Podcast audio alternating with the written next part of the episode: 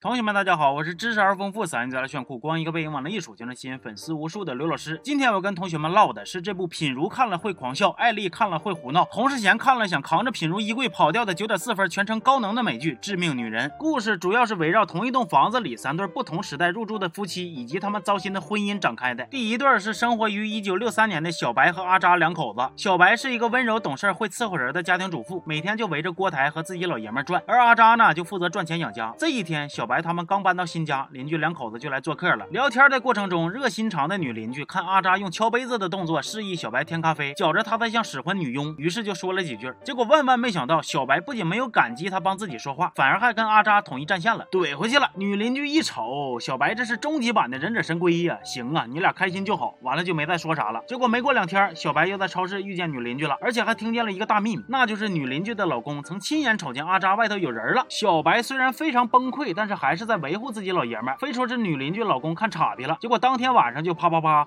打脸了。小白亲眼瞅见阿扎私会小蜜，算是求锤得锤了。但是这个事儿小白并没有声张，他还是照常给阿扎做饭，顺便在吃饭的时候思考一个问题。I was wondering when you'll die. 为了挽回自己的婚姻，小白一边谎称自己是寡妇，跟小蜜套近乎，试图找到阿扎出轨的原因，一边在由内而外的改变自己，给婚姻带来新鲜感。结果他穿新衣服、做头发，阿扎不仅视而不见，还解释说是因为喜欢最原始的他，所以才不在乎他穿了啥。小白那火腾就上来了，心讲话了：“你不是喜欢最原始的吗？行，那就给你看看最原汁原味的我。”完事儿回屋换上一身皇帝的新衣，就重新闪亮登场了。面对此情此景，阿扎倒是没啥反应，就是把来他家取东西的阿扎的老板给吓一跳。毕竟老板虽然身为一个成功男人，什么大波大浪没见过，但是如此热情好客、无私坦诚的下属媳妇，他应该也是头一回见。后来小白还想对阿扎使美人计，不过没控制住场面，直接就把阿扎给送医院里去了。虽然小白绞尽脑汁的增加自己的知识储备量，但还是留不住阿扎那颗五五轩轩不着家的心。第二对是生活在一九八四年的小黄和阿班。小黄是一个优雅成熟、魅力四射的富婆，跟自己第三任老公阿班一直非常恩爱。但是这一天，小黄在自己办的大 party 上，意外看见了阿班跟别的老爷们么么哒的照片。虽然心里已经骂娘了，但还是要保持优雅。于是把阿弯叫到一个没人的地方，提出了离婚。结果没想到阿弯一哭二闹三上吊，还吃了一堆安眠药。小黄发现他自杀，马上就叫了救护车。为了防止他就这么死过去，小黄还轻轻地抚摸他。跟阿弯性别不合这件事儿啊，让小黄心里边挺不得劲的。这时候，小黄的闺蜜的儿子阿田找到她，说自己其实啥都知道了。紧接着安慰她，拥抱她，然后。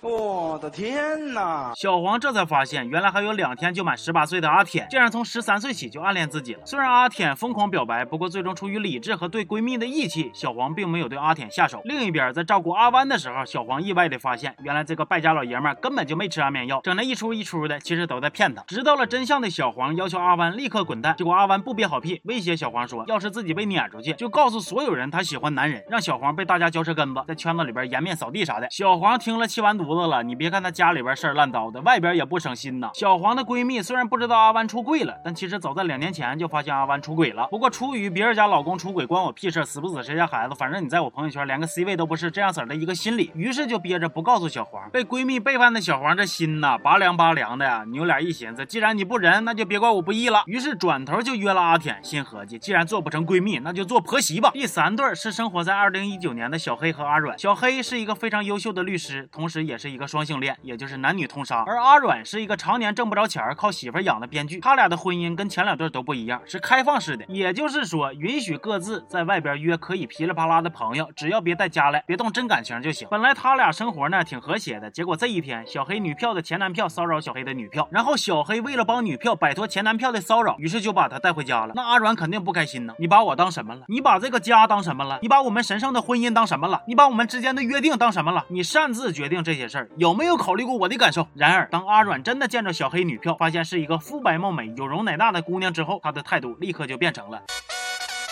大哥大哥，欢迎你，感谢你来我这里。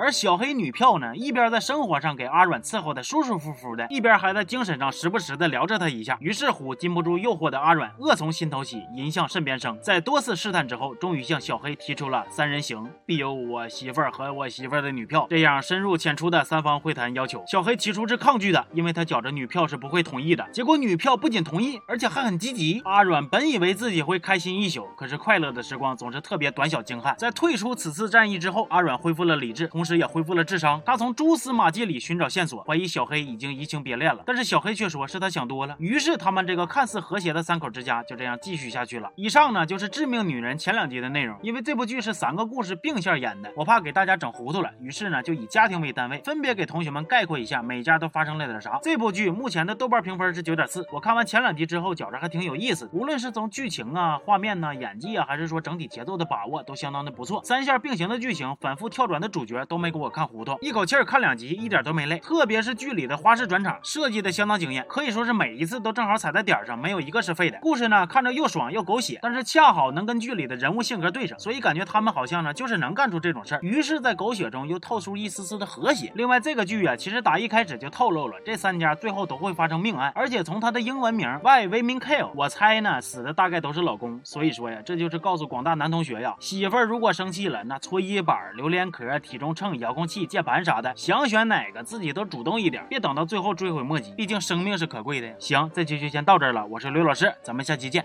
啊。